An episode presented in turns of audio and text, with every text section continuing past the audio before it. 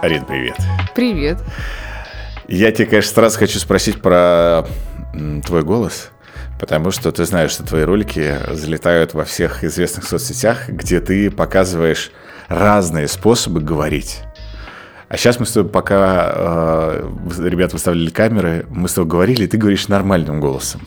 Как ты понимаешь, когда тебе нужно каким голосом говорить? В зависимости от ситуации. То есть, если это какое-то энергичное мероприятие, то, конечно, я понимаю, что нужно включиться. Если это реклама для взрослых, то, конечно, здесь нужно чуть-чуть расслабиться и разрешить себе дышать. Да, господи, все зависит, э, правда, от ситуации. И я считаю, что по факту так может любой человек. Ты так можешь, наш оператор Дима так может. Я считаю, что это не дар и не талант, это просто какой-то навык, который можно прокачать. И все. То есть в этом даже ничего удивительного нет. При этом родийных ведущих очень часто ругают за то, что у них великолепные голоса, но они будто бы искусственные. И будто бы они не искренние и неестественные.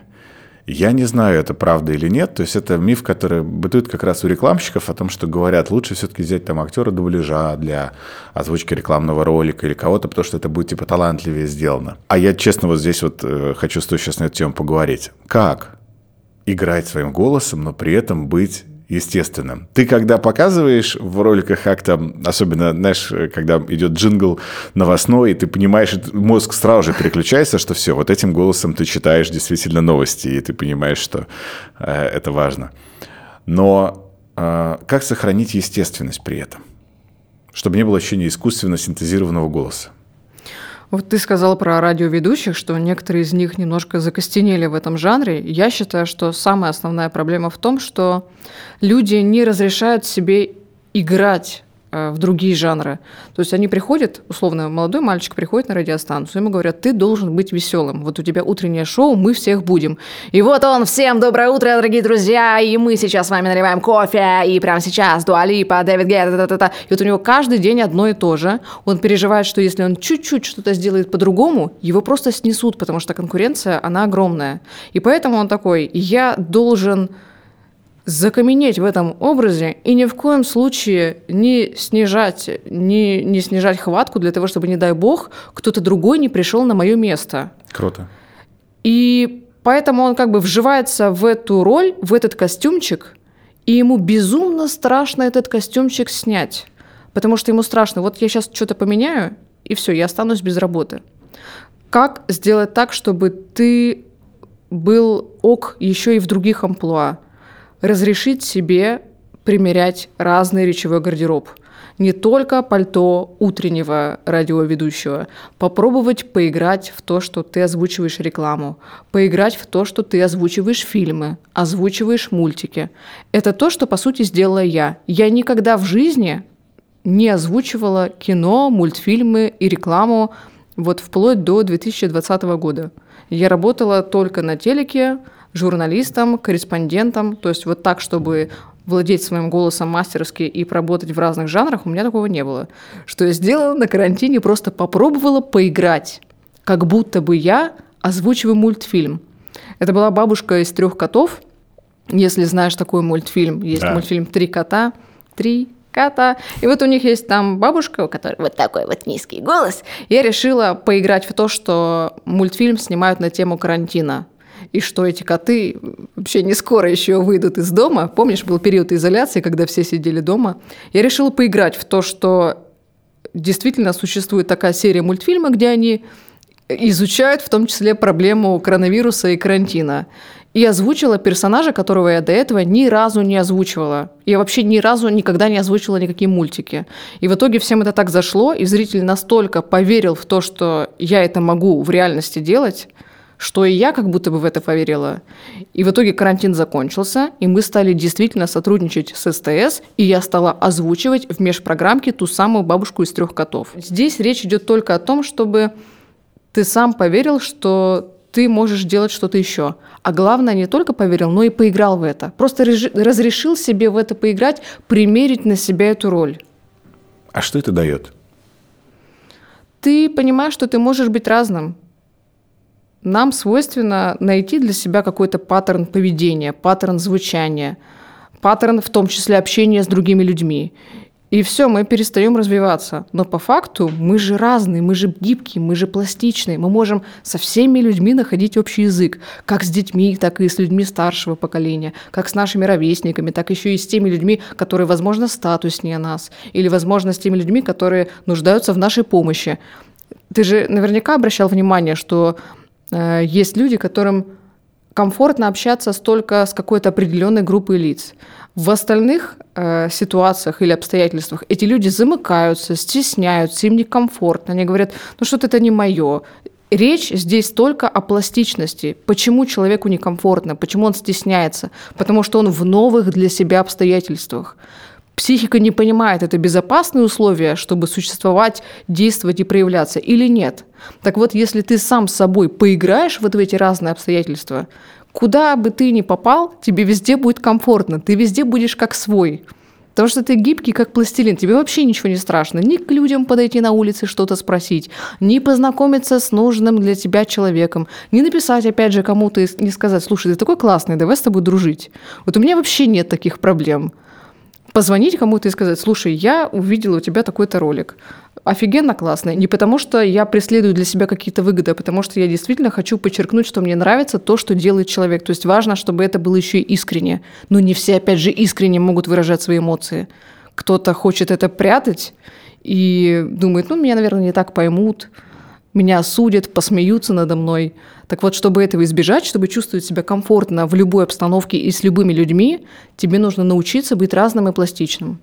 С чего ты бы рекомендовал начать такое э, обучение гибкости и пластичности?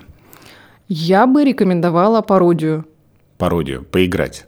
Да, ты играешь в радиоведущего, ведущего новостей, пытаешься примерять на себя разные образы. Сегодня ты Лариса Гузеева, послезавтра ты Дима Билан, после-послезавтра ты а, скандальная Роза Сибитаева, которая качает права. Это особенно полезно тем людям, которые, наоборот, стесняются говорить громко, например, или э, стесняются немножечко говорить с таким выпадом. То есть им не хватает как будто бы вот энергии этой в голосе. Естественно, когда мы пародируем вот какого-то скандального, ну, в хорошем смысле персонажа, мы немножко утрируем, мы переигрываем. Но даже эта штука помогает нам в итоге выйти в, в плюс и приобрести какие-то необходимые качества для себя. Почему это полезно? Вот у меня есть у меня есть студент, у которого есть дочка, и у нее есть некоторые траблы по дикции. То есть она не все буковки четко выговаривает, и есть ощущение, что ей тяжело говорить громко, с напором, с энергией, ну, как будто вот хромает какая-то вот эта часть. То ли она стесняется, то ли еще что-то. И вот мы попросили ее прочитать стихотворение, ну, вот она прочитала как-то, вот съедая какие-то окончания, без напора, без ничего. А, мы сказали, а теперь вот спародируй вот такого персонажа, персонаж, который ей был знаком. И в момент пародии случается магия. Она отключает какие-то штуки свои, в голове представляет образ того персонажа, в которого она хочет превратиться, и у нее появляются те навыки, которых не было раньше. То есть она уже говорит громко, она говорит с напором, она пародирует кого-то, но это все еще она. И у нее появляются в итоге какие-то сверхспособности, о которых, возможно, она сама даже и не догадывалась. И это очень круто. Это работает на детях, это работает вообще на всех. Очень круто. Я сразу же здесь действительно подумал, кого мне бы хотелось пародировать. И, и здесь идти по принципу того, что, слушай, а чем мне не хватает? И вот как это, соответственно, сделать? Но получается, что обратная история, что голос нас все время предательски выдает. И то, как мы говорим, и то даже в большей степени, как мы говорим, чем что мы говорим, может зачастую нам о человеке многое рассказать. Как ты это прослеживаешь? У тебя бывает такое, что ты провел 5 консультаций, 10 подкастов, 250 миллионов съемок, и после этого ты кашляешь, у тебя есть ком в горле, а, тебе хочется пить много воды, или у тебя такого нет? Уже нет. Такое было? Было. Я как тогда ты думаешь, шел... почему? Усталость связок. Мне казалось, что усталость связок. А почему усталость связок? говорил одинаково и не тем, чем надо. А что ты испытывал в момент э, интервью, в момент записи? То есть как ты Стресс. себя ощущал? Слушай, ну стресс, конечно, да. А сейчас? А сейчас его нет. Вот. Именно поэтому ты и не кашляешь, именно поэтому у тебя нет кома в горле. Когда мы зажаты, когда мы стараемся все контролировать, когда голос напряжен, вот, например, прямо сейчас, если бы мы с тобой все интервью вели таким образом, я бы, конечно, наверное, через час уже сказала, ребята, давайте заканчивать. Ты расслаблен, и мы это понимаем, опять же, потому, что у тебя нет кашля, тебе не хочется пить, нету вот этого вот, вот какого-то сглатывания непонятного. Когда человек напряжен, его выдают артефакты. Первый артефакт – это нервный кашель. Из-за того, что у нас присутствует тонус связок. Тонус связок – это когда они начинают просто, вот, будучи в тонусе, тереться друг об друга – и из-за этого трения нам хочется постоянно откашляться, хочется попить воды. Но прикол в том, что вода здесь вообще не поможет. Она просто на время смочит связки и все. Все, что нужно сделать, это расслабиться. То есть говорить так, как это делаешь ты. Я слышу твой голос, и я слышу, что ты расслаблен. И именно это меня и привлекает в том числе как собеседника, потому что нам что хочется? Чтобы рядом с нами людям было хорошо. Потому что мы существа эмпатичные. Мы всегда ощущаем, когда человек рядом с нами немножко зажат, угу. скован, то есть он хочет произвести какое-то впечатление, ему, значит, важно вот как-то себя позиционировать определенно, и он напрягается, чуть кашляет, та-та-та. И, естественно, тебе вот, если бы я так себя вела, ты бы сказала, ну, слушай, ну, мать, Давай-ка Да, успокойся, пожалуйста, ну, давай застопимся, что ли, или чеку попьем, расслабься, пожалуйста. Я хочу, чтобы рядом со мной людям было хорошо. Опять же, потому что мы все еще и переносим на себя. Если человеку рядом с нами плохо, мы в первую очередь думаем, что, наверное, это из-за меня. Ему не очень. Поэтому первый фактор, который выдает э, в человеке неуверенность и зажатость, это кашель, это в том числе нервный смех. Я думаю, что ты видел таких людей, которые... Ну да. Ну, ребят, давайте начнем нашу презентацию.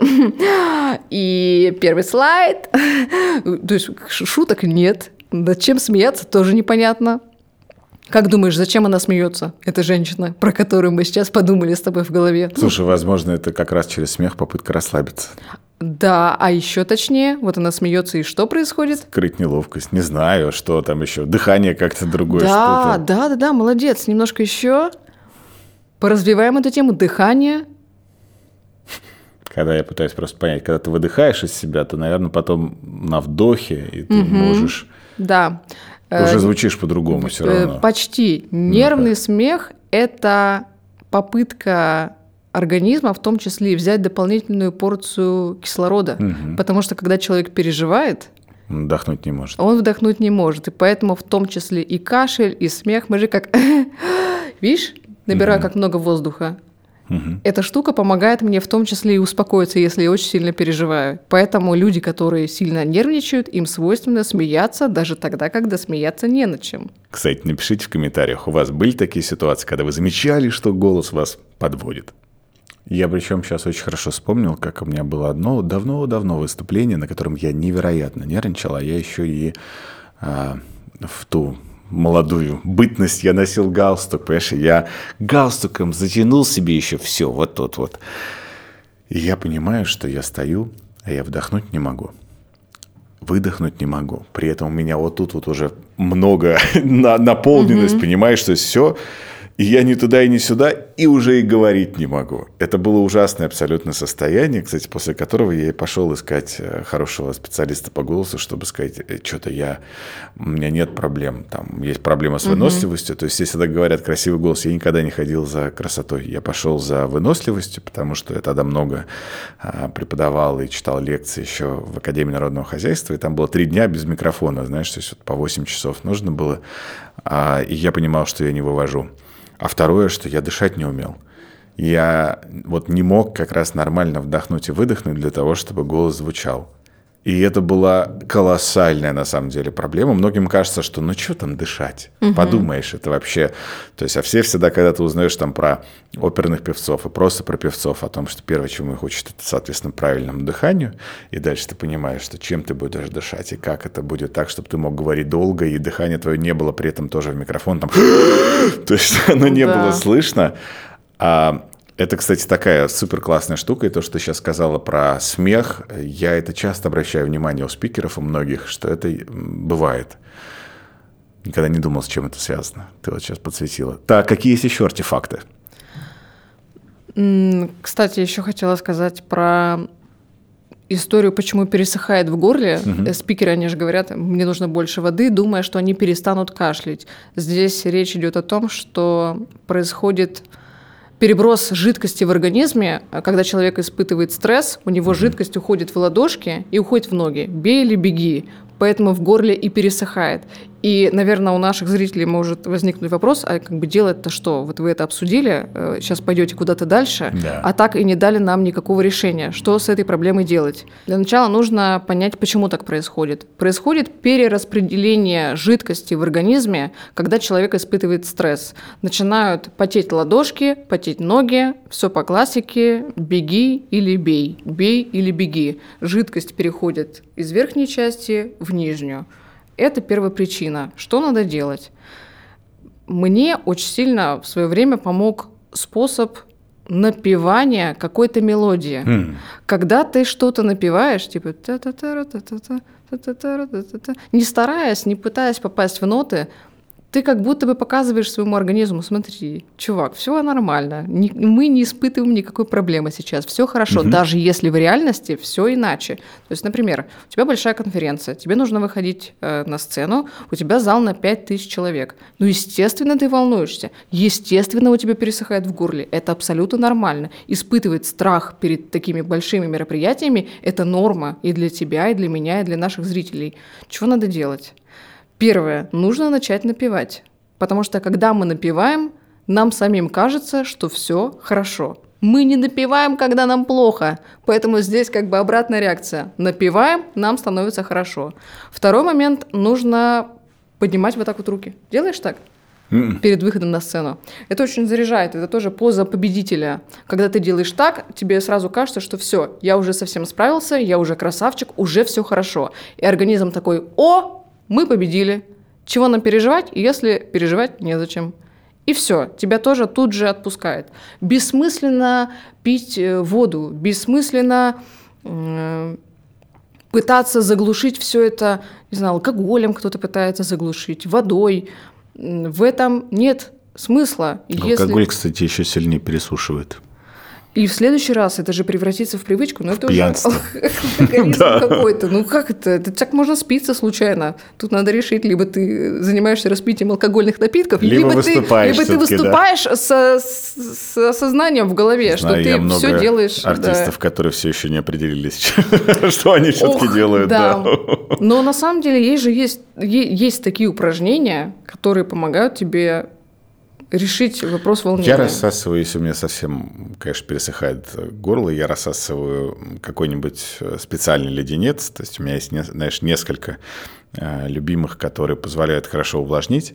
А, а второе, что я мычу, да, то есть я всегда что-то такое вот ну, напиваю, но даже иногда за закрытым ртом, то есть просто для того, чтобы лишнюю воду тоже не испарялась изо рта, и я просто могу там с леденцом во рту, знаешь, там ходить и там просто вот. что-то делать, и это тоже успокаивает. Кстати, еще, ты вот сейчас сказал, я вспомнил, что очень здорово успокаивает, если попытаться немножечко качаться. У нас у всех заложено, угу. а, то есть если себе в такт, как мама в детстве тебя укачивала, если, а если совсем вот вас накрывает, то еще и обнимите себя. И просто вот в собственных объятиях покачаться и помычать три минуты, вы войдете в такое трансовое состояние, что просто на сцену выйдете, как будто вы э, только что вот из самого спокойного ретрита.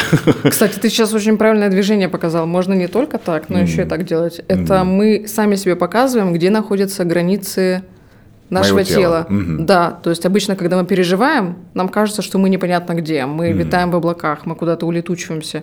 Здесь мы как бы себя возвращаем Класс. в свое бытие. Почему нам так нравится массаж? Потому что есть кто-то сторонний, кого Кто мы, да, кого мы за да. денежку попросили вернуть нас в себя. Мы же можем это сделать самостоятельно. Просто я вот так вот периодически делаю. Класс. Если ты брал в детстве маму за руку, то можно также себя взять за руку. Вот такая штука тоже успокаивает, что как будто бы кто-то тебя поддерживает, очень сильно помогает.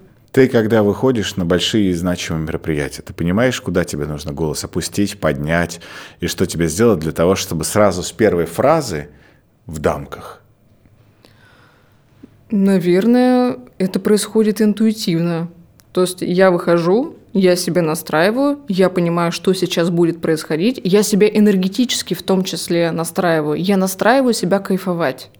Если я буду настраивать себя, что елки-палки, сейчас от моего первого слова зависит все, например, я открываю э, чемпионат мира по футболу в Лужниках, огромное количество зрителей. И если я буду в этот момент думать, а куда же мне сейчас понизить или повысить голос, чтобы точно все поняли, что у нас праздник, мне кажется, я с ума сойду и опять же запутаюсь в том, а, точно я так сказала или не так, а может надо было повыше, а может надо было пониже. Самое главное самому получать удовольствие. И опять же настроиться на то, что ты уже красавчик, ты уже победитель. Важно, чтобы тебе все нравилось. Тогда и зрителям все понравится.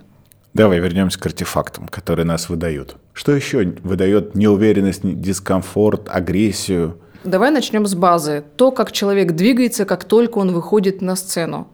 Есть несколько типов людей. Первые люди, когда выходят, они избегают зрительного контакта со зрителем, они избегают показа своих открытых ладоней, они прячут взгляд и как будто бы выбирают для себя безопасную зону на сцене, какой-то небольшой квадратный метрик, и там остаются даже не жить, а существовать.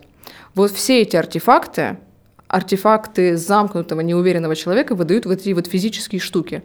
Обрати внимание, когда люди приходят выступать, вот комики, скажем, на стендап какую-то комедию, что они делают, когда выходят на сцену? Давай вспомним.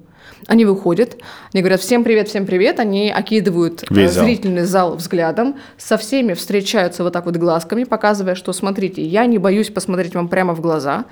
Человек показывает свои ладони, как бы показывая, что «я безоружен, вы можете мне доверять, я здесь свой». Дальше что он делает? Происходит суета какая-то на сцене, которая для обывателя кажется «зачем? Ты берешь микрофон, расправляешь шнур, уносишь микрофон в одну сторону, сам подходишь, двигаешь стул. Что это такое? Это вообще зачем эта суета? Так делает каждый абсолютно. Ну неужели нельзя нормально поставить один раз аппаратуру и мебель, чтобы все выходили и работали уже с тем, что есть? По факту это психологический прием, который а, иллюстрирует в том числе зрителю. Смотрите, у нас есть человек на сцене, он здесь хозяин.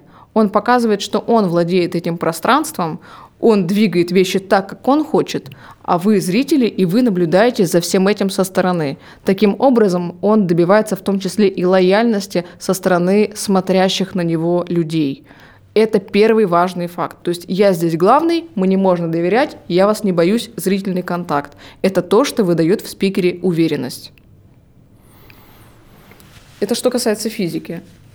Ты знаешь, я тут сразу, конечно, на себя проецирую, думаю, я бессознательно все это делаю. То есть я никогда вот так вот предметно не учился, и у меня не было такого хорошего учителя, который бы вот четко сказал, что надо делать, но я чаще всего так делаю. Даже если я там не могу что-то подвигать, я там все равно там воду куда-то переношу, еще что-то делаю так. Я это, кстати, себе объяснял тем, что я должен сделать так, как мне комфортно будет на сцене. Я готовлюсь вот. выступать, и все. То есть это не связано как раз с тем, чтобы э, что-то показать.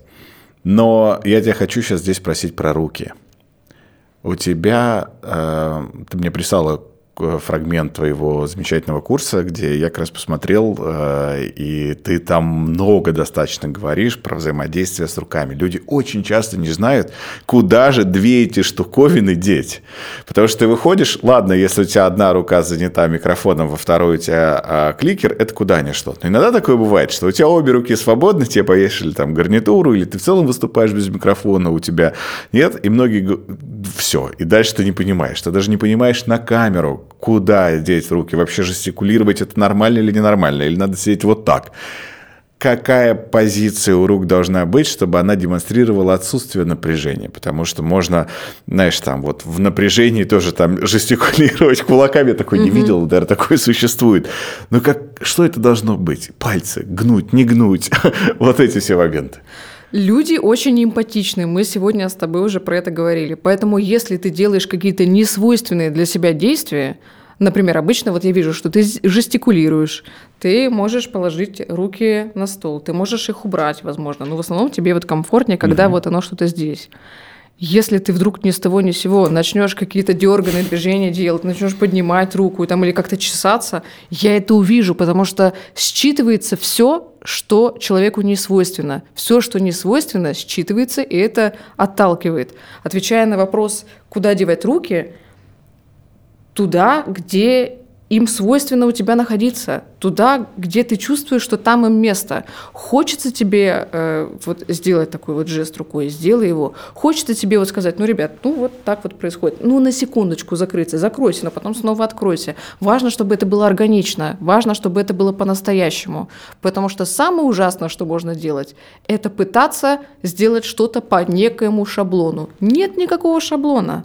Важно, чтобы тебе было хорошо. Ты... А руки в карманах? Твое мнение.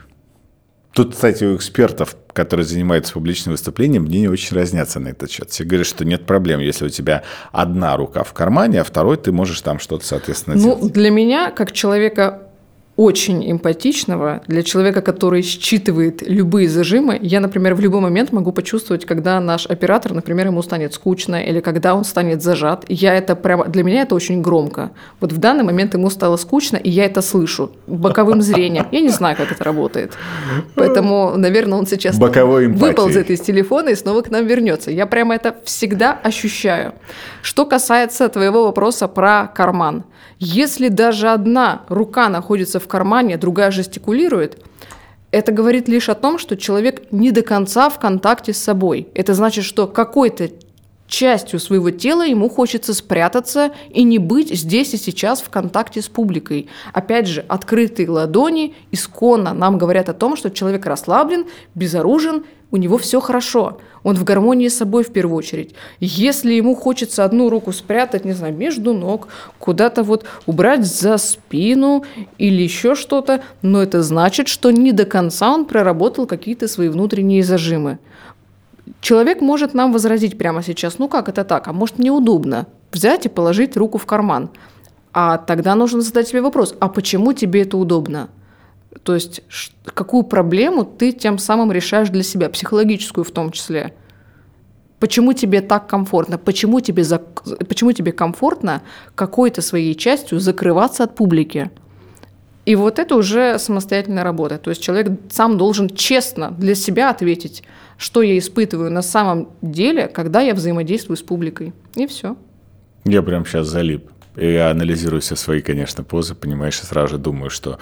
Не, я практически всегда на сцене с открытыми руками. Я, кстати, не очень люблю, когда рука в кармане. Мне кажется, это не здорово смотрится. И действительно, ты вот права в отношении безопасности, что будто бы человек там что-то прячет. И ты в этот момент очень много этому внимания тоже уделяешь бессознательно. Думаешь, зачем он руку в карман засунул? То есть это какая-то такая поза не очень естественная на самом деле. А люди ты правильно сказал, хотят естественности и того, чтобы в жестах все было понятно. Угу. И, наверное, здесь очень важная штука, что люди хотят не только даже естественности, не столько естественности, сколько они хотят предсказуемости. Потому что если вдруг у человека из кармана появится кролик, не знаю, еще что-то, то это фокус. Это понятно, что это будет сработать на вау-эффект. Но в своей большей массе люди не хотят сюрпризов. И они хотят, чтобы руки были на виду. И сюрприза никакого не было, чтобы все было предсказуемо. И тогда я это считываю, вероятно, как какой-то контур безопасности. И вот про безопасность это очень важно, потому что помимо того, что люди приходят за энергией, за какими-то смыслами, и неважно, это ролики или выступления, они хотят, чтобы это было, было безопасно. А как человеку в первую очередь, кроме вот тела и рук, еще и голосом показать, что тут все будет хорошо? Знаешь, хотела еще добавить какую историю, тоже, чтобы... Я люблю если уж мы затрагиваем какую-то да. тему, не просто ее обсудить Прикладные и сказать. штуки. Да, давать. я люблю Давай. еще и давать четкую инструкцию, потому что если человек смотрит наш выпуск и после него ему непонятно, как ему Что справиться делать? со своими да, приколами, я люблю давать решение, чтобы человек закрывал в том числе и свою боль. Если человек не знает, куда ему девать руки, что с ними делать, он, возможно, одну руку хочет спрятать в карман, а жестикулировать только одной, и пока не разрешил для себя эту проблему, есть очень классный лайфхак. Приходим на выступление со стаканчиком чего-нибудь тепленького. Как правило, э, стаканчик с теплым содержимым, он нас расслабляет. То есть периодически даже какие-то занятые важные дядьки, они берут с собой стаканчик с кофе, могут его даже не пить, но просто что-то в руке теплое, оно всегда расслабляет. Я думаю, что ты об этом да. тоже в том числе знаешь. Мало того, что эта штука расслабляет тебя, то есть ты себя комфортнее чувствуешь на сцене, эта штука еще и расслабляет наших зрителей, потому что они видят, что ты себя чувствуешь комфортно, ты пришел с кофейком, ты не пришел вот в пиджаке такой весь гусь напыщенный, пытающийся произвести какое-то впечатление. Ты пришел как к себе домой, ты чувствуешь себя комфортно, поэтому ты взял с собой даже капучино. И третью проблему мы закрываем – тебе не нужно прятать руки, они у тебя здесь с собой. И вот этот стаканчик, он э, какой-то магической обладает силой, сразу решая все проблемы спикера. Кайф. Очень крутой совет, на самом деле. Можно еще что-нибудь взять в руки? Можно с котом, наверное, прийти, не ну, знаю. Ну, конечно, можно выйти с, с котом и не провоцировать даже у кота стресс со спящим котом. А, я представляю просто, как он будет лазить по пиджаку. И, с попугаем и на плече, опять же. С попугаем на плече, да. Рас, расслабит, мне кажется, что-то он ну, может. Ну, конкретно. Если не расслабит, то уж точно будет тот, кто вас обосрет во время выступления. И разрядит обстановку. Этим разрядит обстановку. Ух, слушай, очень здорово. А как справиться с волнением, понятно. Что делать с руками, понятно. Что есть еще из важного? Мы с тобой поговорили про физику тела, мы с тобой поговорили про э, связки в том числе, то есть какие артефакты выдают неуверенность в спикере по части смеха, по части кашля, но есть еще и современные слова и фразы паразиты которые в человеке бессознательно выдают спикера, который не очень-то и разбирается в своей сфере, или который не до конца изучил какие-то вопросы, или который не нашел контакта с собой. Есть классное слово «паразит», про которое мало кто говорит, это слово «да».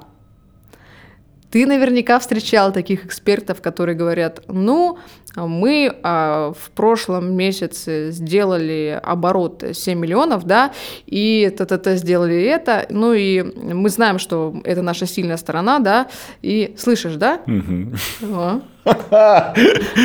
Слышу, да. Что это, за, что это такое за «да»? Э, когда мы говорим утвердительными предложениями, но в конце переспрашиваем нашего собеседника, да. при этом не подразумевается, что это вопрос, это значит, что нам самим не хватает опоры в том, что мы сейчас произносим. Мы ищем какого-то внешнего подтверждения той информации, которую сейчас сами же и воспроизводим. Обрати внимание, вот эта теперь информация навсегда останется с тобой. Да. Когда ты будешь общаться с людьми, и они тебе будут что-то рассказывать и говорить «да», ты будешь чувствовать, что в этот момент человечек не до конца в контакте с собой и не до конца уверен в том, что то, что он говорит прямо сейчас, это чистая правда. Есть еще очень много слов-паразитов, которые выдают э, в спикере людей без опоры или без какой-то должной подготовки. Например, такие слова, как «замечательно» и «прекрасно». Немногие замечают, но когда людям нечего сказать, когда у них нет подходящих эпитетов, когда они не могут дать какую-то точную оценку или обратную связь от себя, они заканчивают фразу или предложение итогом «замечательно», «ну, замечательно», «ну, прекрасно». Что замечательно, что прекрасно, непонятно. То есть, по сути, это слова-паразиты, которые нам мешают выдать точную оценку, что конкретно тебе сейчас понравилось. Замечательно – это окей, или замечательно – это плохо, ну ладно. Э, что это такое? То есть, это просто момент какой-то словесный, словесного закрытия от собеседника. Как у тебя дела? Так-то, так-то. Ну, прекрасно. Ну, а теперь обсудим то-то, то-то. Что такое прекрасно в данный момент? Типа, ты сказал, и ладно, мне плевать, что ты там наговорил, у меня своя тема, я сейчас э, буду ее озвучивать. А мне казалось, что такие слова и э, словосочетания использовать надо просто как э, связку, когда, знаешь, нужно чуть-чуть подумать, и ты подбираешь какое-то слово, чтобы дальше связать, и ты вот в этот момент, потому что людям очень страшно держать паузу тишиной. И кажется, что нельзя, когда ты на камеру, когда ты на сцене, что нельзя умолкнуть, что нужно в этот момент ставить какое-то слово, пока ты думаешь или ищешь, э, с чего начать следующее предложение. И поэтому стараются придумать такое слово-связку. Ты же так не делаешь. Ты выдерживаешь паузу. Научился. И я понял, что на самом деле люди очень любят паузы. Потому что людям тоже нужно думать. И, а когда ты тараторишь, и ты все время вставляешь какие-то речевые обороты и слова, люди не успевают подумать. Они в этот момент только слышат. А им нужны эти паузы для того, чтобы тоже нормально вдохнуть, понять, подготовиться к переходу и, и, и прочее. Но это наработка. В начале, когда ты выходишь на сцене, многим очень страшно. И я знаю, что многие боятся этой тишины, потому что кажется, что все. Тишина — это худшее, что может случиться. А на самом деле это лучшее, что может случиться на сцене. Я думаю, что это тоже рассогласованность с собой. Ты так не говоришь, потому что ты не боишься делать паузу.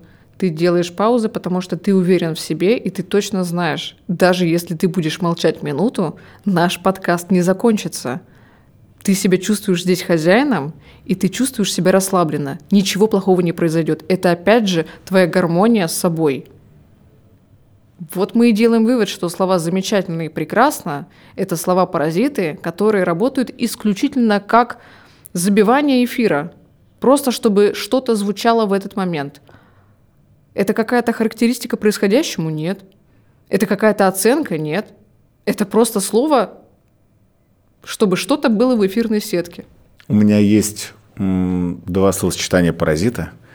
Одно слово, второе словосочетание, которые я раньше использовал, сейчас стараюсь себя а, от них отучить.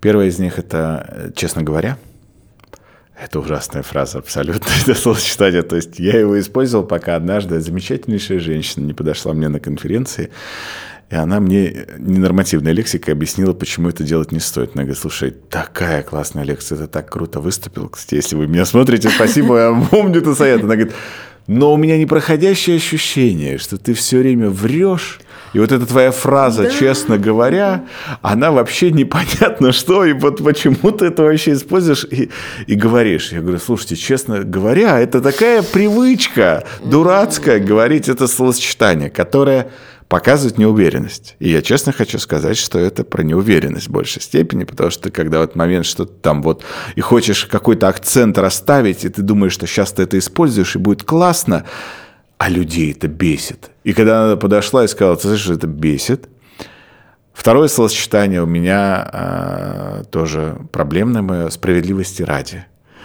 И это то, что тоже. И, казалось бы, на это мало кто обращает внимание. И я вот здесь вот раздеваюсь на камеру, что называется, создаю, что у меня есть два таких словосочетания, которые проблемные. Остальные все у меня в меньшей степени а, как-то проскальзывало. Справедливости ради, я часто могу сказать, это, кстати, очень близко к честно говоря. Это вообще вот прям одно и то же можно сказать.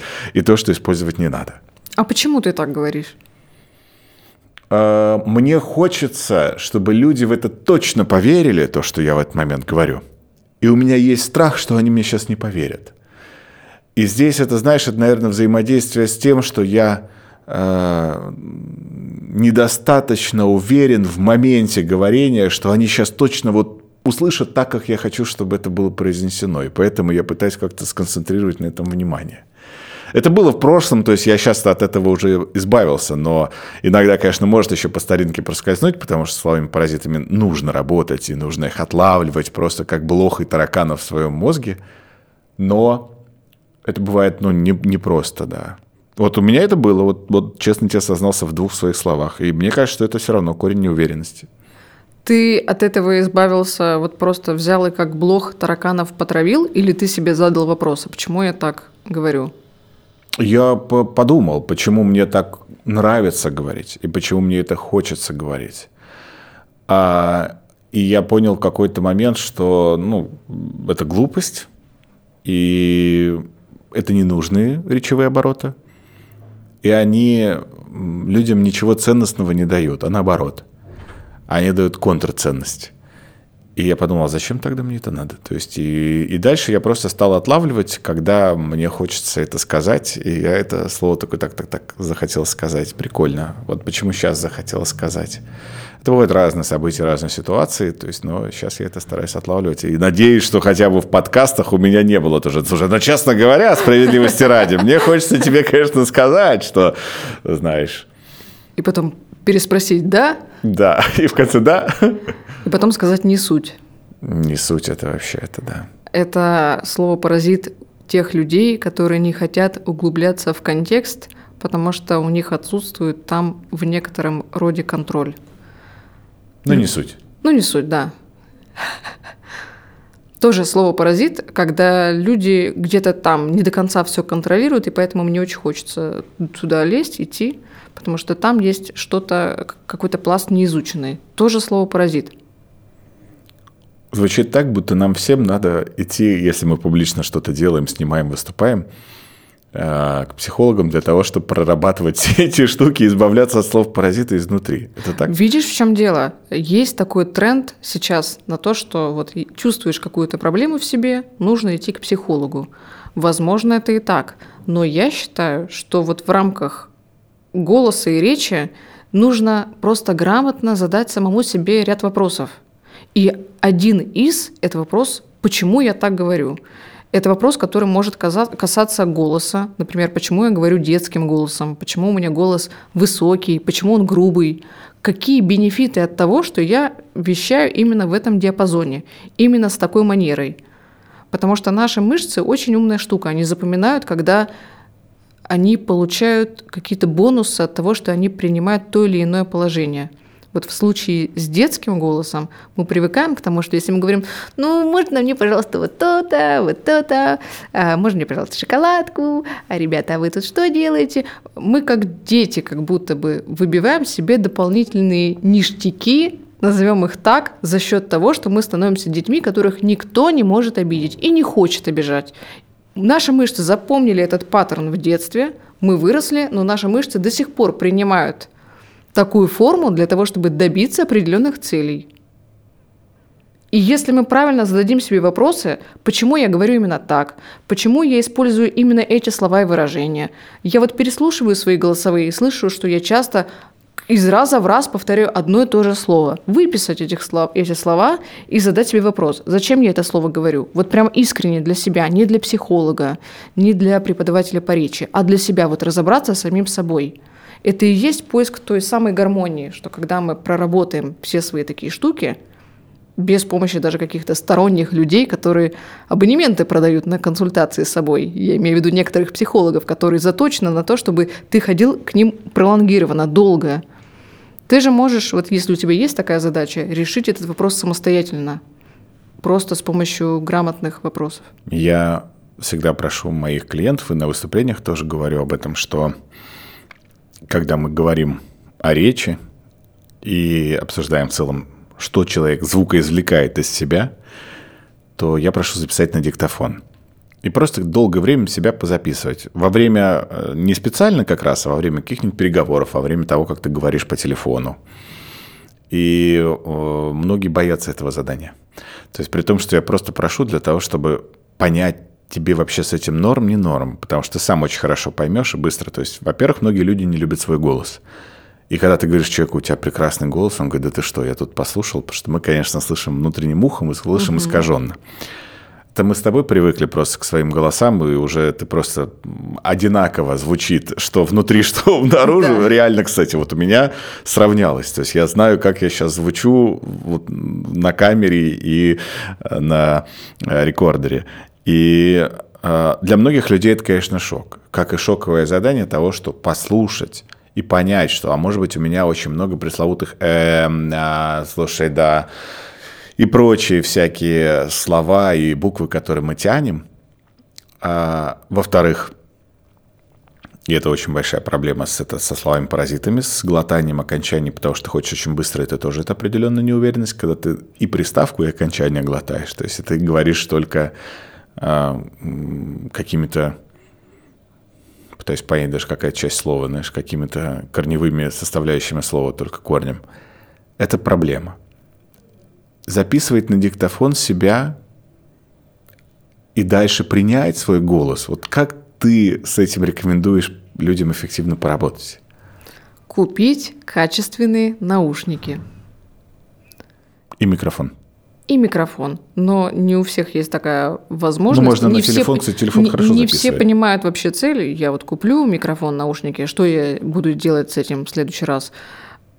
Можно разрешить себе поход к звукорежиссеру, выписать себе текст любое стихотворение, какая-то повесть, отрывок из какого-то известного романа и позаписывать себя на микрофон. Сначала это будет некомфортно, что тебя там кто-то слышит вообще-то за стенкой, оценивает, возможно, а можешь ты говорить, не можешь ты говорить. То есть там в любом случае идет какая-то оценка и осуждение.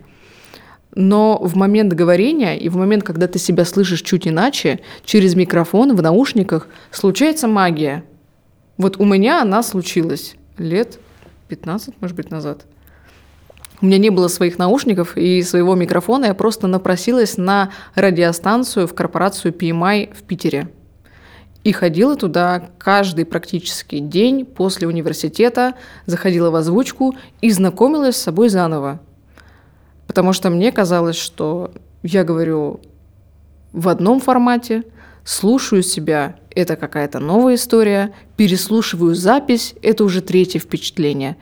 И ты вот так вот слушаешь, пересматриваешь, думаешь, а где здесь я? А как я могу? А как я могу по-другому? А как я могу иначе? И ты опять же играешь в речевой гардероб. Вот мы возвращаемся к тому, с чего мы начали – ты пробуешь быть разным, ты разрешаешь себе избавиться от этой окаменелости. И ты себя слышишь, что очень важно. И вот ты в это поиграешь, ты поиграешь в это на следующий день, еще через какое-то время, и ты обретаешь какую-то синхронизацию со своим голосом в том числе. Кстати, сейчас подумал, что можно еще даже проще сделать. Можно просто в своем городе найти э, магазин, где продают профессиональную технику, и прийти и просто сказать, ребят, слушайте, я хочу послушать наушники, но я хочу... Потому что там всегда можно послушать наушники, и всегда можно использовать микрофон. И просто сказать, я хочу послушать наушники, но через призму своего голоса, поэтому подсоедините к микрофону.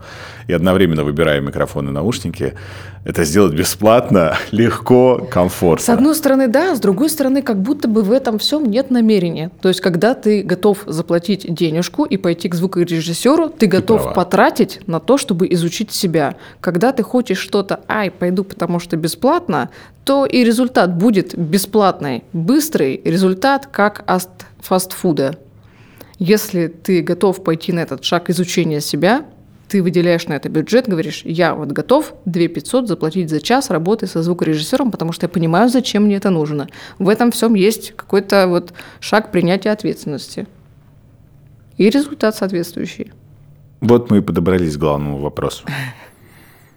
А голос это вообще важно? Я думаю, что каждый сам решает. Ах ты, как ты хитро отвечаешь. Нет, давай уж серьезно говори. Конечно, сам, э, каждый сам решает. Но в нашей коммуникации насколько за счет голоса можно упростить получение всего, чего ты хочешь? Можно хакнуть мир, можно сделать все, что ты хочешь, можно подружиться со всеми, с кем ты хочешь. И это не только про голос, не только про речь, но и в первую очередь про разрешение себе говорить, общаться, коммуницировать, предлагать и рассказывать в том числе о себе. Потому что голос – это тот канал, через который мы проявляемся. Если мы стесняемся подходить к незнакомым нам людям, если мы стесняемся заговорить с кем-то на нетворкинге, если мы стесняемся просто рассказать о себе, возможно, о своих болях, возможно, о том, о чем бы нам хотелось рассказать нашему собеседнику, то как мир узнает о том, что ты красавчик? Как мир захочет с тобой дружить, если он ничего про тебя не знает? Картинки в социальных сетях – это здорово, но это внешняя оболочка. Гораздо сильнее работают голосовые манипуляции, взаимодействие с миром с помощью голоса и речи, с помощью рассуждений. Потому что я могу быть просто красивой кисунькой в Инстаграме, но когда я выйду в мир, и если я ничего не смогу сказать, то что это будет? Это будет просто красивая картиночка, но совершенно пустая внутри. Сейчас глубоко задумался о том, что действительно голосом можно все хакнуть. И насколько для меня важны другие голоса. И у меня есть, знаешь, перечень голосов, которые я очень сильно люблю. То есть я, допустим, обожаю голос Алены Долецкой. То есть я считаю, что это восхитительно. И кто-то скажет, да, ну, ну то, что он грубый. Я такой, да нет, Долецкую можно слушать просто а, всегда. При этом интересная штука, что какие-то голоса, когда я стал этим чуть более профессионально заниматься, и которые мне раньше безумно нравились, я не буду их сейчас называть, это суперизвестные ведущие, и они мне разонравились. То есть это удивительная история. Я там стал слышать что-то, что раньше я воспринимал как хорошее, а сейчас такое вот, ну, не огонь. Пару дней назад мне задали шикарный вопрос. Каких людей я по-настоящему люблю? И я думал, что абстрактный вопрос, и на него нужно дать при этом попытаться конкретный ответ. И я сказал, что я очень люблю страстных людей. Людей, которые страстно любят то, что они делают которые страстно увлекаются своей профессией, искусством, неважно чем, но в этом и есть страсть. И я не люблю людей, в которых вот этот огонек страсти потух. Причем это не важно, вот, страсть в отношении чего. Человек может быть абсолютно э, обыкновенным, как сотрудником, ничего там, не все должны быть звездами, это нормально. Но он страстно дома готовит. Или он страстно полирует свою машину в гараже. Вот для меня вот важно в человеке разглядеть вот эту страсть. И я задумался сейчас, когда мы с тобой обсуждали, что для меня очень важно, чтобы страсть была в голосе. Страсть, я имею в виду как раз не вот этот вот пресловутая, знаешь, какая-то сексапил, который нам сейчас изображают, а чтобы это была страсть, которую я вижу, это энергия основная. Человек хочет рассказать, он хочет поделиться. Из него это прет. Он может даже говорить медленно. Это не обязательно страстно, что это будет тараторить и быстро там в режиме канделаки, да, а но человек будет страстью делиться. Вот это для меня самое важное, то, на мой взгляд, чему люди должны хотеть научиться. И, и вот научиться показывать эту страсть, не бояться ее самому, и просто говорить, что там а, я вот о кулинарном искусстве могу говорить часами, я о чае могу много так, допустим, говорить, или о маркетинге. Это очень важно. Вот для меня страсть – это самое главное. Это же можно тоже прокачать все. Да. Вот когда к тебе приходят э, ученики, вы вообще с чего начинаете? С тех вопросов, которые я озвучила. Mm. Почему я так говорю? Что со мной происходит? Как я сейчас слышу свой голос и к чему я хочу прийти в итоге, как я хочу звучать. Но мы разбираемся с теми зажимами, которые есть в данный момент, потому что бессмысленно делать какие-то скороговорки, упражнения для речи, прокачивать С пробкой публичные... вот это вот во рту. Э, это вообще не приемлю абсолютно, потому что, по сути, это утяжелители угу. для э, нашего артикуляционного аппарата. Но в чем смысл, если мы еще с собственным весом не научились работать? Зачем нам утяжелители, как гири в спортзале, если мы еще не изучили окончательно и досконально свое тело, то, что у нас есть? Оно как-то есть и есть, да. Мы часто задумываемся о том, что у нас есть губы, которыми мы можем управлять, язык. Люди не задумываются об этом, не задумываются о том, как они дышат, что у них поверхностное дыхание, что нужно делать дыхательные практики в том числе.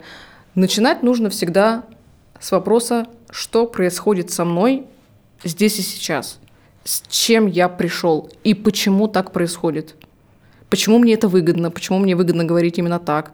Какие свои боли я закры- закрываю тем самым? От кого я прячусь? Чего я боюсь? Почему я могу стесняться? Вот этот страх выйти на сцену, он с чем связан? Я что-то прячу? Я что-то не договариваю? Я где-то себя обманываю? Эти штуки очень влияют на наше поведение. Когда мы в контакте с собой, мы пластичные, мы можем развалиться на кресле и при этом чувствовать себя уверенно. Мы можем быть чуть ближе к нашему собеседнику, мы можем руки расставить в разные стороны, потому что мы, знаешь, как человека, которого промяли, промял хороший остеопат. Когда зажала спину где-то, что-то где-то пере, пере, переклинило, мы все такие супер зажатые деревянные. Пришли к массажисту, он нас как следует промял, и все. Мы пластилиновые мишки. То же самое и с голосом. Чем лучше мы себя промнем,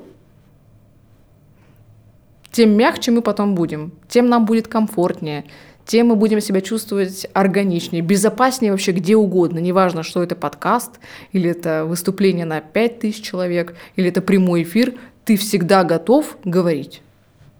Тебе не страшно умение молчать. Как бы ты его рекомендовала прокачать?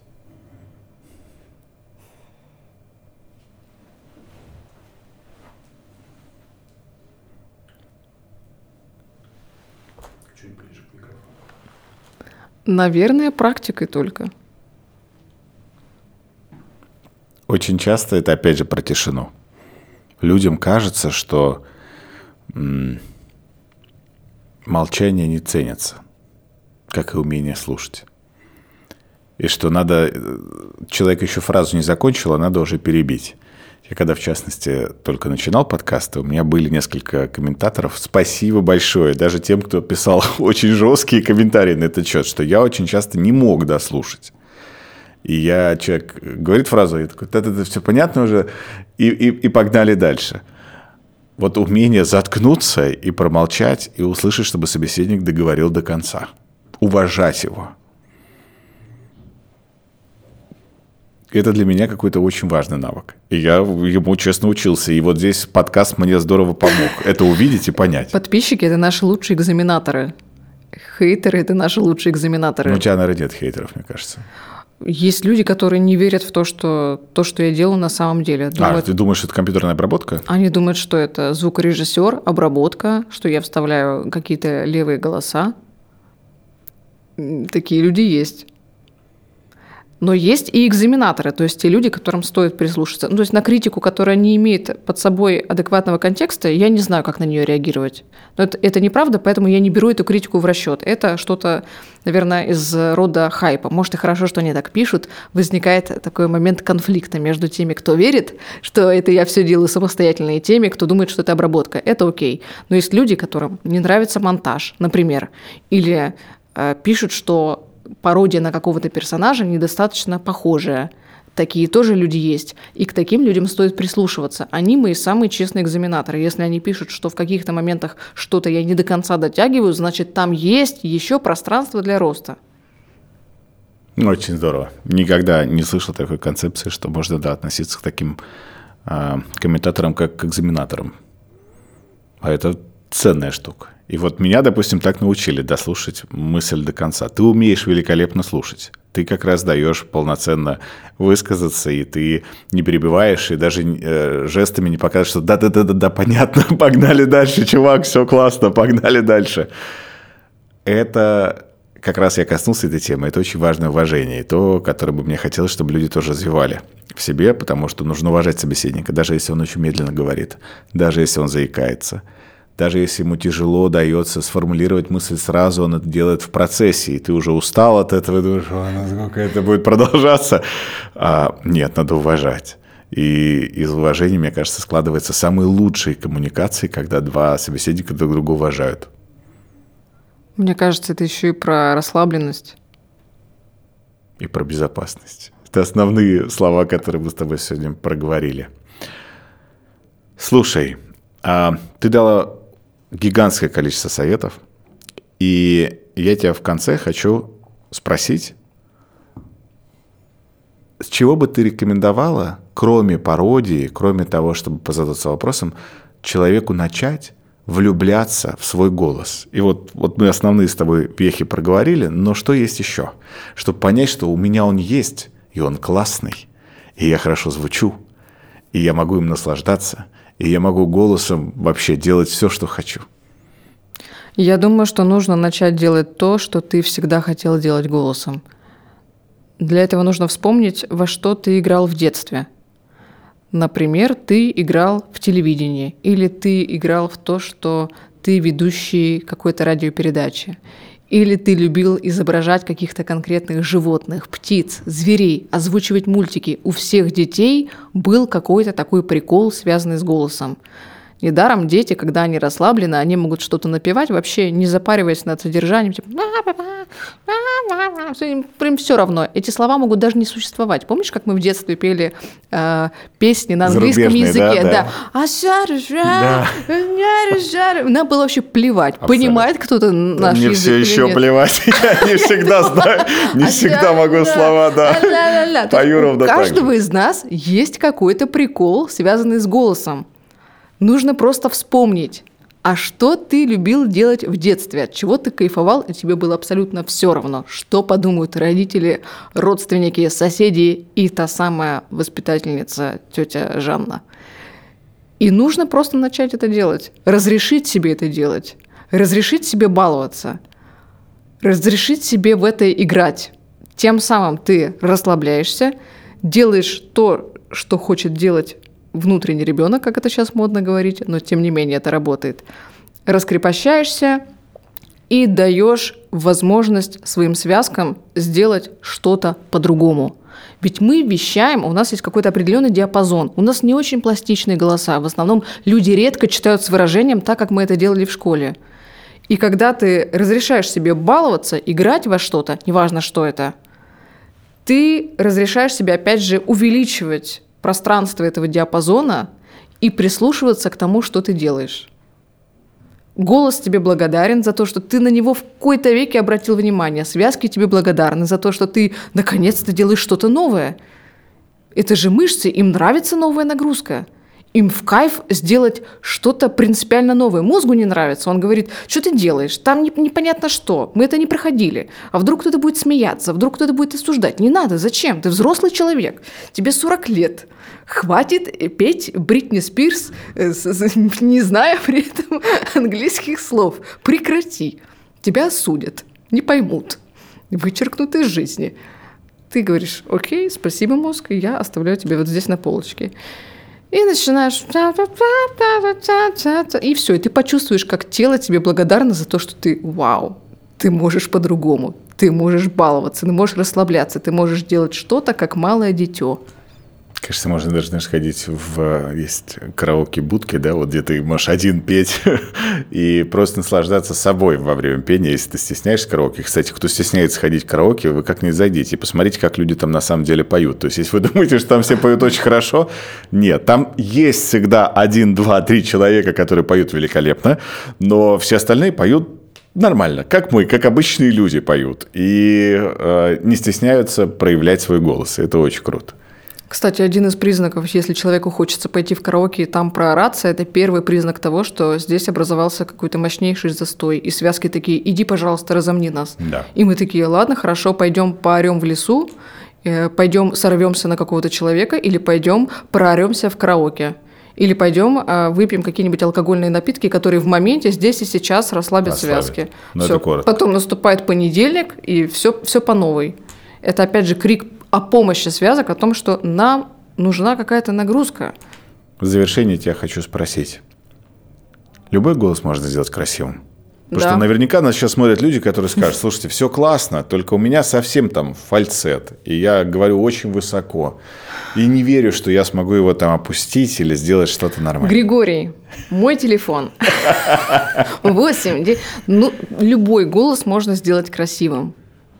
Абсолютно любой. Абсолютно любую речь можно сделать красивой. Вау. Твое финальное напутствие каждому, кто нас смотрит. Никогда ничего не бойтесь. Живите здесь и сейчас. Мои люди со мной. Мои люди со мной. Кайфуйте. Делайте все, что вы делаете в удовольствие и в кайф. И самое главное, всегда отслеживать. Я сейчас в гармонии с собой, я сейчас делаю все по повелению души, или это все через силу и через терпимость какую-то к происходящему. Кайф. Спасибо тебе огромное. Спасибо. Подписывайтесь, ставьте лайки. До новых встреч.